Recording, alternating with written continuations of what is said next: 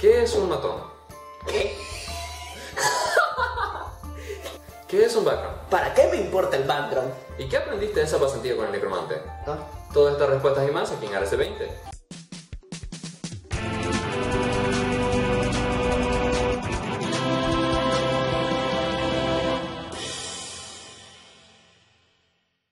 Yo soy Juan León. Y mi nombre es Luis Ortega. Y Luis, tenemos que hablar sobre estos matones. ¿Me lo vas a dar? Eh, no, todavía no.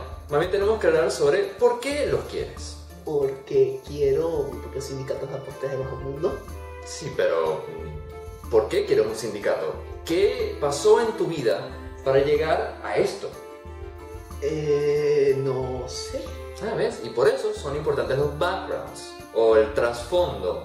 Una lista de estereotipos o, esto- o como arquetipos de qué pudiera haber pasado en tu vida antes de ser aventurero o matón o buscador de matones para mm, como darle más sabor a tu personaje. Ah, ¿Y cuáles son estos backgrounds? Bueno, el libro más bien nos ofrece una buena selección de backgrounds que tú puedes cambiar después o adaptar. El primero de ellos siendo el acólito, una persona criada por culto, tradición, así sea una religión o no tan oficial. Como High Sparrow de Game of Thrones. Sí, después está el artesano gremial, que estudió como parte de un gremio bien reconocido y ahora es su propio artista, ahí por el mundo haciendo lo que sea. Como Henry Baratheon o Andre de Astora de Dark Souls. Gendry Baratheon. O Orm el LOL. Eh, Después está del artista, que con su rutina ha ganado cierta fama y cierta libertad de vivir de su arte. Como Jin. O Tai Lee de Avatar. O Waze. Sí, y después está el charlatán, que siempre sabe cómo sacarte ese extra dinero de encima. Como Tyrone de Game of Thrones. O Tyrion. Bueno, como Tyrion o Twisted Fate. Otro que tenemos es el criminal, que así sea tu pasado oscuro o tu actual realidad, nunca has soltado esas conexiones de ese mundo. Puede ser un ejemplo de esto Graves o Nebula. Siempre después está el ermitaño, que capaz por fin volvió de su exilio. Como Ragadast en El Señor de los Anillos. Después está el fronterizo, que sigue en su exilio, pero no le va a llamar así. Como Ygritte. De Game of Thrones. Después está el héroe del pueblo, que hizo algo en algún pasado que lo elevó por encima de sus compañeros. Como Momongasama de Overlord. Está el huérfano. Es un huérfano. No tuviste padres. Triste. Los mataron a por el teatro. Pues, como ejemplos de estos son Jon Snow de Game of Thrones o Naruto. Y Batman y todos sus Robins. Todos los Robins. Es triste. Después estaría el marino. Marinero. Estuviste por ahí por las locuras del océano, viste todo lo que puede ofrecer y ahora estás aquí otra vez. Unos ejemplos de estos pueden ser el Jack Sparrow de la película o Gunplank de LOL. El próximo sería el noble. Tienes título, tienes dinero, tienes seguidores, esclavos, como sea. Eh, algunos ejemplos de estos pueden ser Padme o Zuko.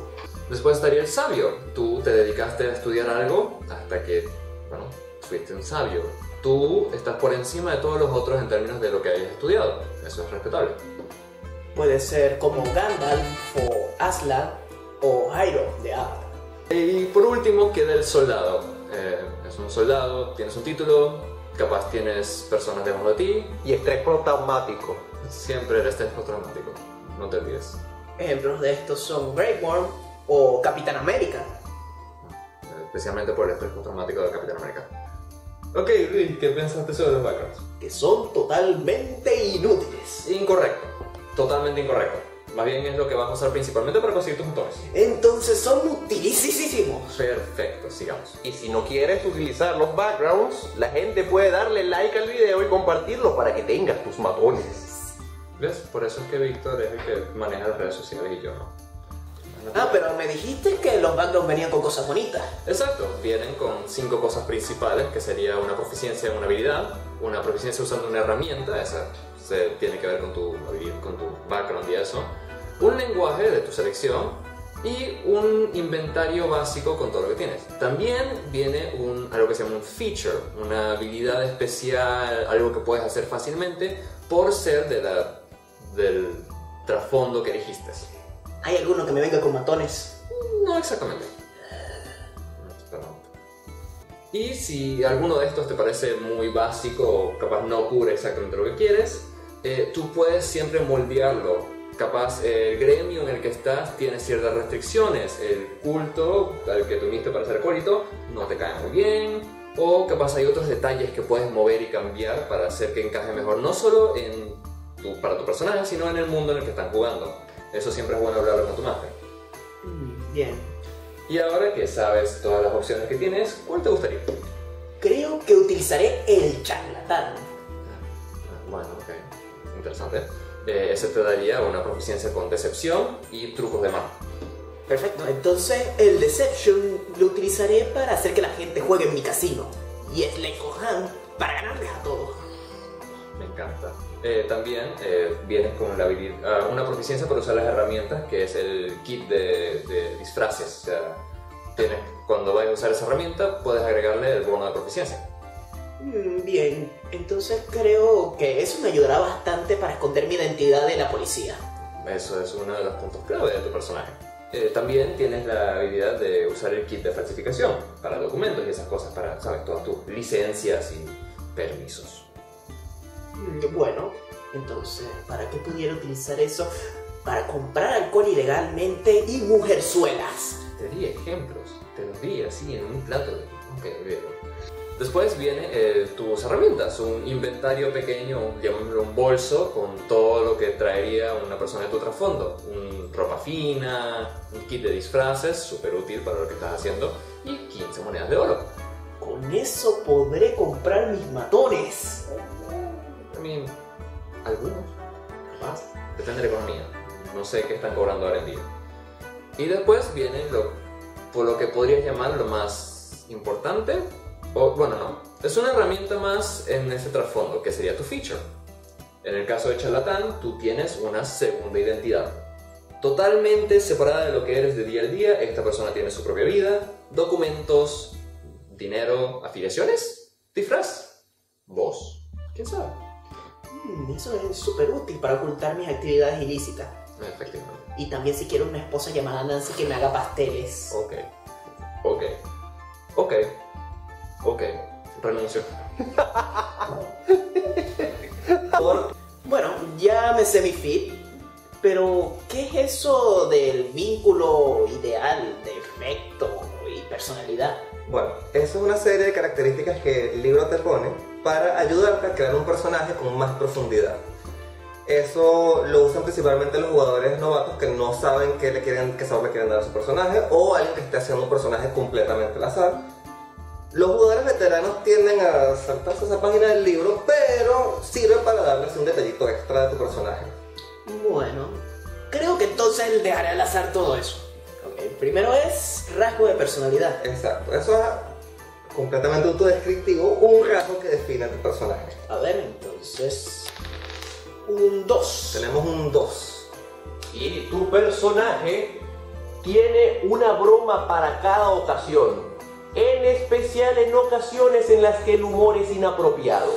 Bien, Por ejemplo, le mandaste tus matones a alguien, tienes el chiste perfecto para tus matones. me encanta. Ahora rolaré mi ideal. El ideal es lo que motiva a tu personaje. Quieres el dinero por lo que has descrito, pero vamos a ver qué dicen los dados. A ver, ¿qué quiere mi hobbit para su vida? 3. Caridad. Distribuyo el dinero que adquiero a la gente que realmente lo necesita. Bueno, eres un Robin Hood. No me gusta. Bueno, lo que sí es el vínculo. ¿Qué conexiones tienes? Por ejemplo, ese juez que te firma los contratos donde supuestamente tu negocio es legal. Es un buen vínculo. Bien, veamos a ver. El 2 de nuevo. Le debo todo a mi mentor. Una persona horrible que probablemente esté pudriéndose en alguna cárcel. O alternativamente se retiró con toda la plata, ¿sabes? No necesariamente... El Chapo Guzmán que lo atraparon. Ahora sigo por el defecto. El defecto es el más divertido. Ese es el que le va a dar sazón a tu personaje a lo largo de toda la partida. En el momento en el que toda la parte depende de ti, ahí es que sale tu defecto. Y Veamos. ahí es que tienes que ser honesto a él. Ver. Eh, uno. Uno. No puedo resistirme a una cara bonita. A la mujer suelta de mi casino. Eh, ahí no dice cara de mujer. Entonces, ya puedo tener a mis matones. Lo puedes intentar, pero no saques un bajito. Nos vemos en la próxima en Ares de Venus. ¡Ey, ey! ¡Esta es mi casa! ¡Váyanse! Yo soy Juan en mi casa ahora. Ah, ok. Ok. Bueno, voy a llamar a seguridad, nos vemos ahorita. Eh, bueno, ya, ya corta la grabación.